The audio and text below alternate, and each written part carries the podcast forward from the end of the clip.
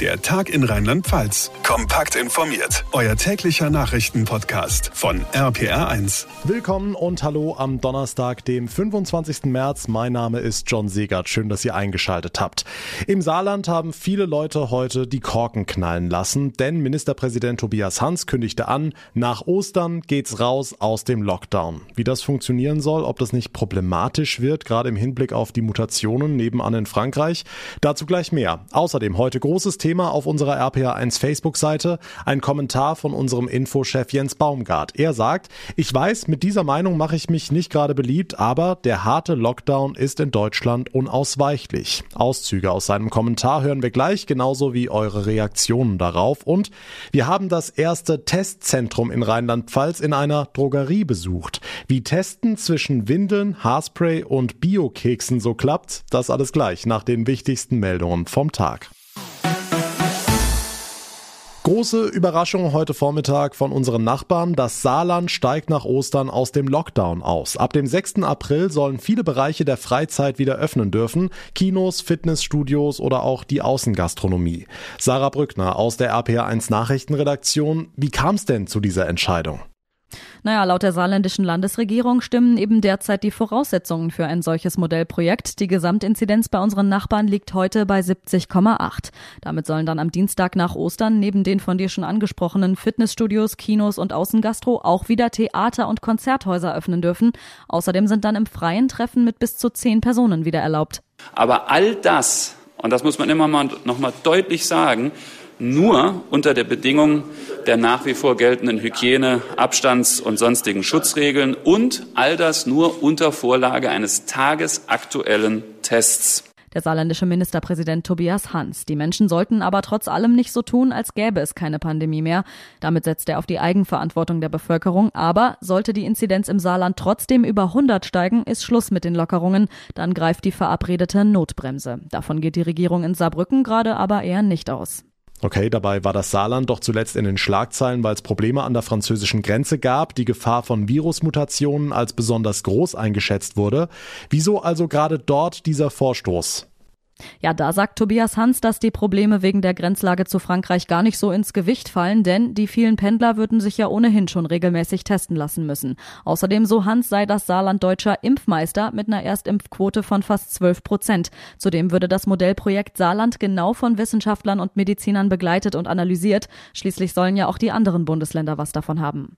Tja, aber kann dieses Modell wirklich auf Dauer funktionieren? Nein, sagt RPA1 Infochef Jens Baumgart. Er hat heute in unserer Guten Morgen Show seine Meinung zum ganzen Hickhack um die Osterruhe abgegeben. Die Wirtschaft freut sich natürlich, dass der Gründonnerstag jetzt doch ein ganz normaler Einkaufstag wird und alle anderen hoffen anscheinend auf ein Wunder, dass der Osterhase 50 Millionen Impfdosen bringt oder 500 Millionen Schnelltests. Äh, da muss ich jetzt wirklich ein bisschen zynisch werden, denn Fakt ist, wir haben zu wenig Tests, wir haben zu wenig Impfstoff. Das kann man natürlich auch der Politik vorwerfen. Klar, die haben im Herbst, Winter äh, das ein bisschen verpennt, aber das ist nun mal die Situation und deshalb müssen wir meiner Meinung nach endlich aufhören, uns in die eigene Tasche zu lügen.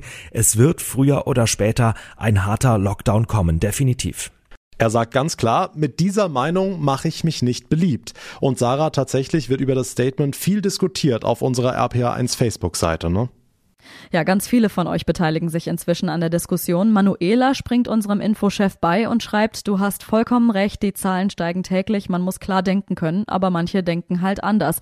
Dagmar ergänzt, dieser Lockdown hätte viel früher kommen müssen und Markus befürchtet, dass sich Wirtschaft und Ministerpräsidenten weiter gegen einen harten Lockdown durchsetzen werden.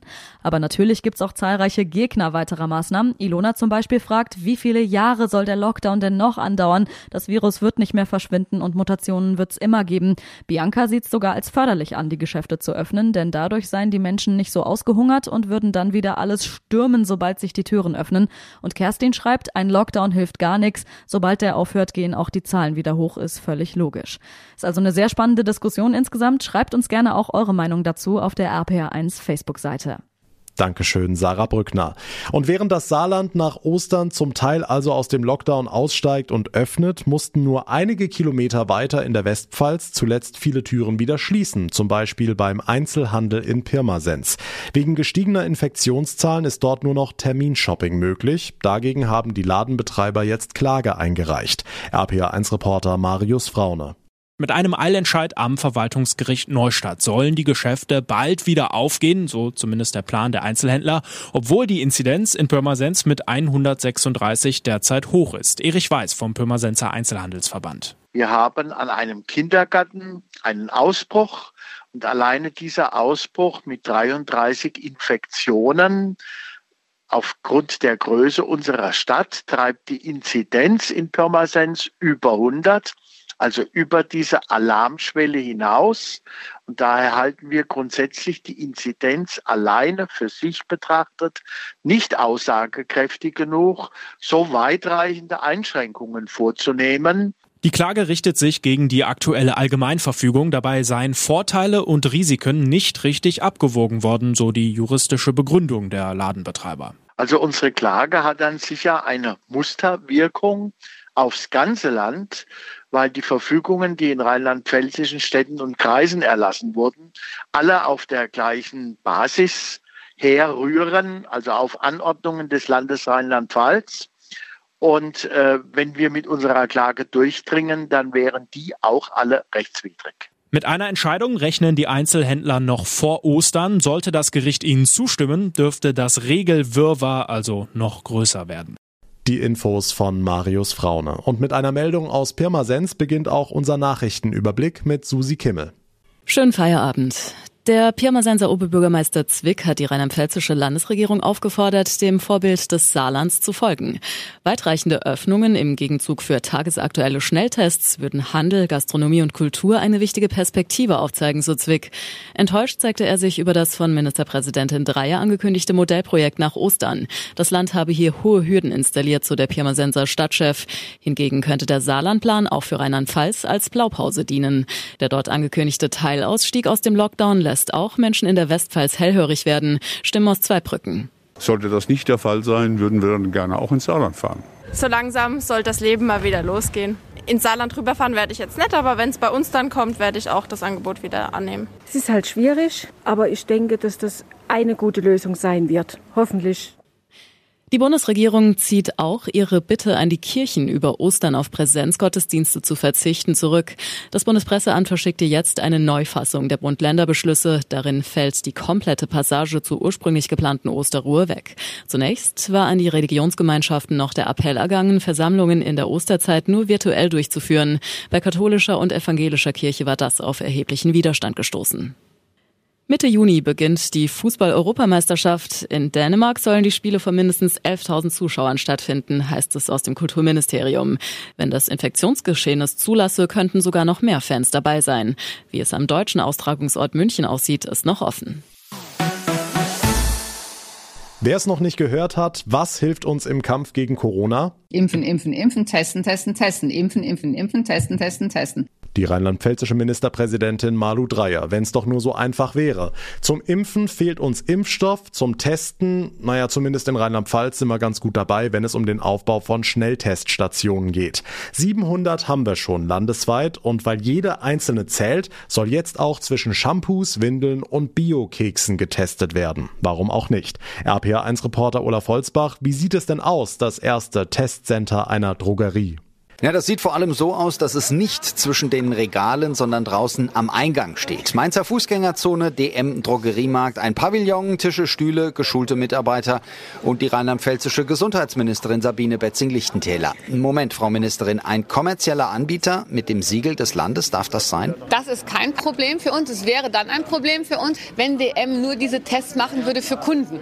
Aber es ist eine Teststelle für alle, für Bürgertests, ja. Und deswegen, es wird niemand danach verpflichtet einkaufen zu gehen oder nur die, die im Laden sind, werden getestet, sondern jeder, der eben hier vorbeikommt. Und der sich vorher online einen Termin hat geben lassen. Ein QR-Code, mein Ausweis, DM-Geschäftsführer Christian Harms und dann? Dann ähm, checken Sie ein, dann machen Sie den Abstrich, warten eine Minute, dann ist der Test auch angeschlagen und dann können Sie gehen. Und nach 15 Minuten bekommen Sie das Ergebnis wieder auf, aufs Handy oder auf die E-Mail-Adresse, je nachdem, was Sie angegeben haben. Ein Vorteil des Drogeriemodells, weniger warten. Noch einer, die langen Öffnungszeiten. 100 Teststationen will die Kette landesweit aufbauen ohne Gewinnabsichten, sagt sie. Der Test ist gratis. Trotzdem, Herr Harms, nach dem Abstrich noch schnell ein Cremchen oder ein Deo, da spekulieren Sie doch drauf. Wir haben ja Stand heute 1,8 Millionen Kunden jeden Tag. Wir, wir, waren geöffnet die ganze Zeit in der Pandemie. Wir müssten nicht testen. Das ist nicht für uns, sondern ein, ein Teil, dass das gesellschaftliche Leben wieder zurückkommt zu einer gewissen Normalität. Und äh, schaden äh, soll es uns nicht, nein. Testen, testen, testen. In Rheinland-Pfalz bietet jetzt auch eine Drogeriemarktkette den Schnelltest an. Die erste Station hat heute in Mainz aufgemacht. Die Infos von Olaf Holzbach.